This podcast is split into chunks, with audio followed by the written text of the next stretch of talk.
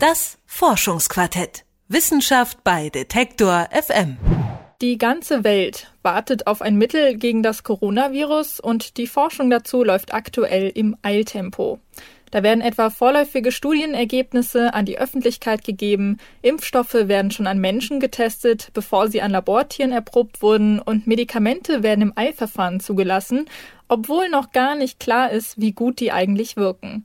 Klar wollen wir alle schnelle Ergebnisse, damit unser Alltag bald wieder Richtung Normalität geht, aber leidet unter diesem Forschungstempo dann die wissenschaftliche Qualität? Das beklagen etwa zwei Medizinethiker aus den USA.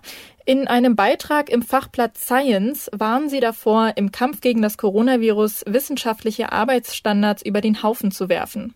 Wie steht es also um die Forschung in Zeiten von Corona? Mein Kollege Janik Köhler hat nachgefragt, und zwar beim Institut für Qualität und Wirtschaftlichkeit im Gesundheitswesen. Über die Gefahren einer überalten Corona-Forschung spricht er mit Dr. Stefan Lange, dem stellvertretenden Leiter des Instituts. Guten Tag, Herr Lange. Guten Tag.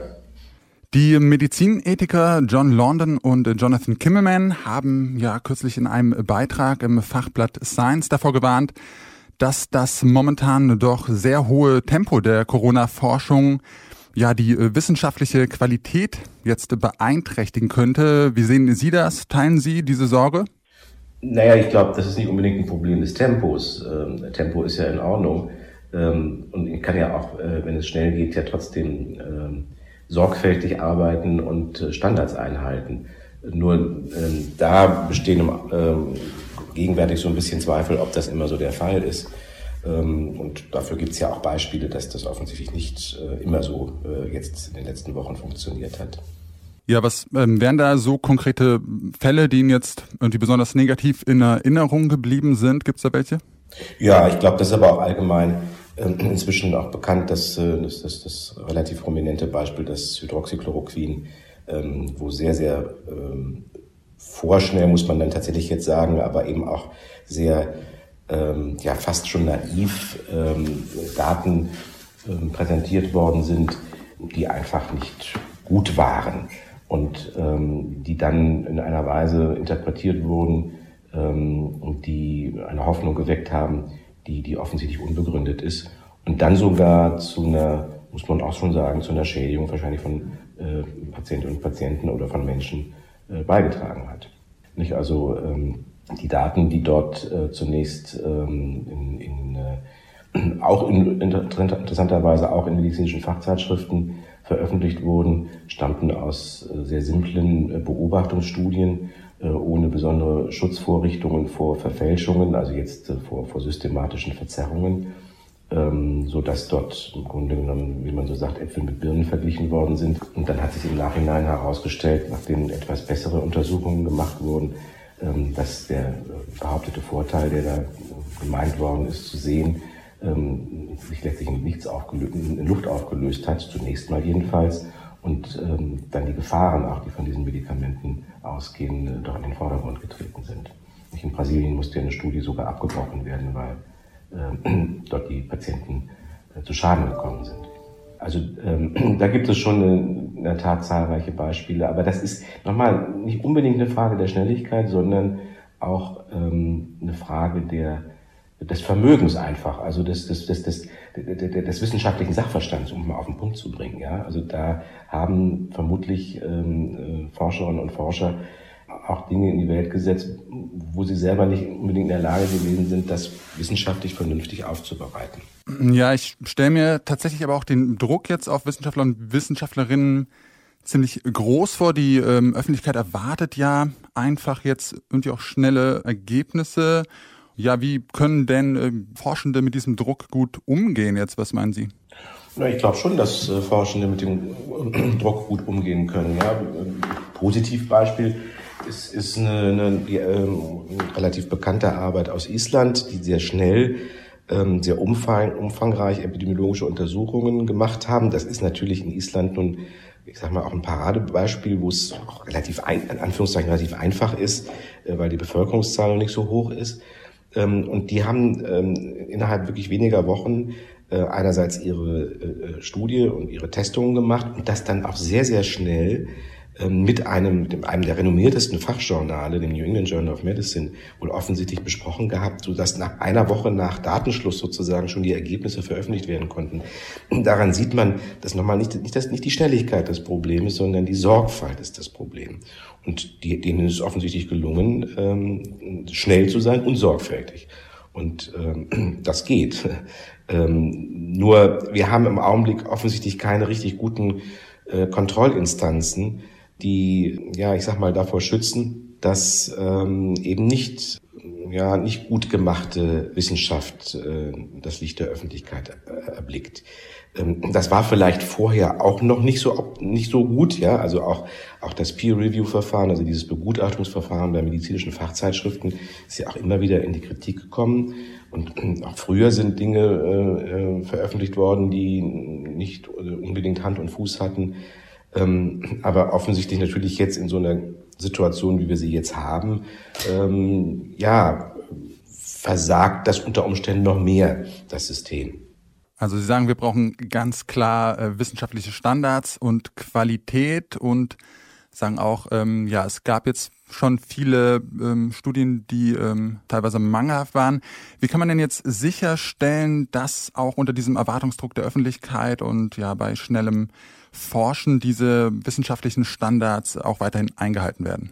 Naja, das übliche Vorgehen ist ja, dass, dass ähm, äh, Wissenschaft sich sozusagen selbst kontrolliert. Nicht? Also dass wenn, wenn eine, eine Gruppe oder ein, ein Einzelmensch ähm, die Ergebnisse der wissenschaftlichen Arbeit der Öffentlichkeit, der, typischerweise der Fachöffentlichkeit präsentieren will, dann durchläuft das einen Begutachtungsprozess. Und das sagte ich vorhin schon, der hat auch in der Vergangenheit nicht immer gut funktioniert. Und jetzt haben wir sozusagen zwei Parallelwelten. Wir haben einerseits die wissenschaftlichen Fachzeitschriften, die versuchen weiter diesen Begutachtungsprozess jedenfalls zum größten Teil aufrechtzuerhalten.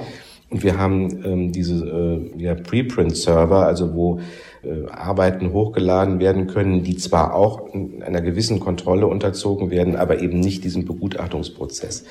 Und das ist so eine Parallelwelt. Ähm, ich will gar nicht sagen, dass dies, was auf den Preprint-Servern ähm, veröffentlicht wird, alles irgendwie Mumpitz ist. Das ist mitnichten so. Aber die Gefahr ist natürlich ein bisschen größer. Ähm, also ich glaube, das Mindeste, ähm, und das ist aber dann die Eigenverantwortung auch der Wissenschaftlerinnen und Wissenschaftler ist, ähm, selber dran zu denken, dass das, was sie äh, meinen, publizieren zu wollen und gegebenenfalls auch über einen solchen äh, Veröffentlichungsweg, über einen Preprint-Server zu gehen, äh, dass sie es nochmal Kolleginnen und Kollegen, Fachkolleginnen und Kollegen, ähm, Biometrikerinnen, Biometrikern, also Statistikerinnen und Statistikern vorlegen, um, um auch ein Stück weit sicherzugehen, dass das nicht völliger Blödsinn ist, den sie da in die Welt, in der Welt verbreiten. Wir ja, machen gerade eine historische Ausnahmesituation durch und Sie meinen jetzt zwar, es ist jetzt nicht unbedingt das Tempo, äh, was zu schlechten äh, Forschungsergebnissen führt, aber trotzdem wartet die ganze Welt irgendwie auf ein Gegenmittel, auf einen Impfstoff. Gibt es denn da irgendwie Möglichkeiten, jetzt hier auch die Forschung zu beschleunigen, ohne dass die wissenschaftliche Sorgfalt darunter leidet? Ja, die gibt es, glaube ich, schon. Also jetzt sehr aktuell hat die Europäische Arzneimittelagentur ein beschleunigtes Verfahren äh, gerade vorgestellt.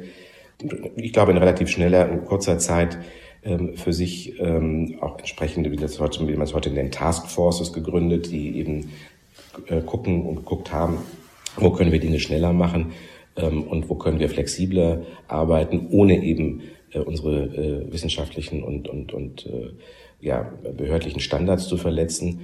Und das haben die jetzt gerade auf ihrer Website veröffentlicht und das liest sich sehr vernünftig. Ja? Also dass sie zum Beispiel, ähm, ein, ein kleines Beispiel, das nennen die äh, rollende Begutachtung. Ähm, das heißt, bis, bis dato ist es äh, üblich, dass wenn, wenn ein, ein Präparat zu einer Zulassung ansteht, dass der gesamte Erkenntnisstand auf einmal sozusagen den Zulassungsbehörden vorgelegt wird. Das macht auch viel Sinn, ähm, weil man dann im Grunde genommen viel besser einen Überblick hat. Aber in einer solchen Ausnahmesituation lässt sich jetzt die ähm, äh, Arzneimittelagentur darauf ein, zu sagen, okay, liefert uns äh, nach und nach eure Erkenntnisse und wir setzen das dann äh, sozusagen während des Prozesses zu einem Puzzle zusammen. Ich glaube, das, das, das kann man so machen und, und hilft auch Dinge zu beschleunigen. Oder sie sagen halt, weil sie dem höchste Priorität einräumen, äh, wir nehmen uns nicht mehr die üblichen 180 ähm, Tage für eine Begutachtung in Anspruch, sondern verkürzen das. Ähm, auch das geht natürlich, wenn ich dort ähm, äh, Prioritäten reinsetze und eben äh, ähm, dann besonders viele äh, Menschen auch auf dann eine solche Situation, in einer solchen Situation einsetzen kann. Ähm, ich glaube, das ist ein Positivbeispiel. Und gleichzeitig sagt die Behörde, und das ist, glaube ich, sehr, sehr wichtig, ähm, wir wollen aber nichts an unseren Standards ändern. Also wir äh, erwarten weiterhin wissenschaftlich saubere, überzeugende Daten. Und nur dann, wenn wir diese vorliegen haben, dann werden wir auch entsprechend äh, positive Entscheidungen treffen. Ähm, das ist, wie gesagt, glaube ich, fast vorbildhaft. Ein bisschen enttäuschend ist, muss ich ganz offen gestehen, was äh, aus den USA von der dortigen Arzneimittelbehörde, der Federal Drug Administration oder der FDA, ähm, bisher zu, äh, zu hören war oder zu lesen war, die ja das Remdesivir jetzt in einem Ausnahmesituation sozusagen vorläufig erlaubt haben, dass es eingesetzt werden kann. Aber sie haben überhaupt nichts, nichts präsentiert zu irgendwelchen Daten, die das stützen. Also bis auf das, was man auch in der, in der Laienpresse gelesen hat, dass nun die, die, die Genesungszeit verkürzt sein soll. Ähm, und vielleicht in irgendeiner Untergruppe ähm, man tendenziell sieht, dass das Überleben sich verbessert. Aber das ist natürlich überhaupt nicht ausreichend, um das vernünftig einschätzen zu können. Ähm, ich finde es auch völlig unverständlich, warum man nicht mit einer solchen Entscheidung auch gleichzeitig klar die Daten vorlegt. Das ist, das ist eigentlich unerlässlich. Das sagt Dr. Stefan Lange. Er ist stellvertretender Leiter des Instituts für Qualität und Wirtschaftlichkeit im Gesundheitswesen. Vielen Dank, Herr Lange, für das Gespräch. Ja, gerne. War mir ein Vergnügen. Mit den Gefahren einer überalten Corona-Forschung hat sich mein Kollege Yannick Köhler in dieser Folge vom Forschungsquartett beschäftigt. Wenn euch der Podcast gefällt, dann abonniert ihn doch sehr gerne. Das Forschungsquartett gibt's auf detektor.fm und auf allen gängigen Podcast-Plattformen. In der letzten Folge haben wir uns mit der Bedeutung von Musiktherapie in der Altenpflege beschäftigt und zum Beispiel auch besprochen, wie man aktuell trotz Isolation die Lebensqualität von alten Menschen aufrechterhalten kann. Also an dieser Stelle empfehle ich sehr, da nochmal reinzuhören. Mein Name ist Leora Koch. Vielen Dank an euch fürs Zuhören und bis nächste Woche. Ciao. Das Forschungsquartett. Wissenschaft bei Detektor FM.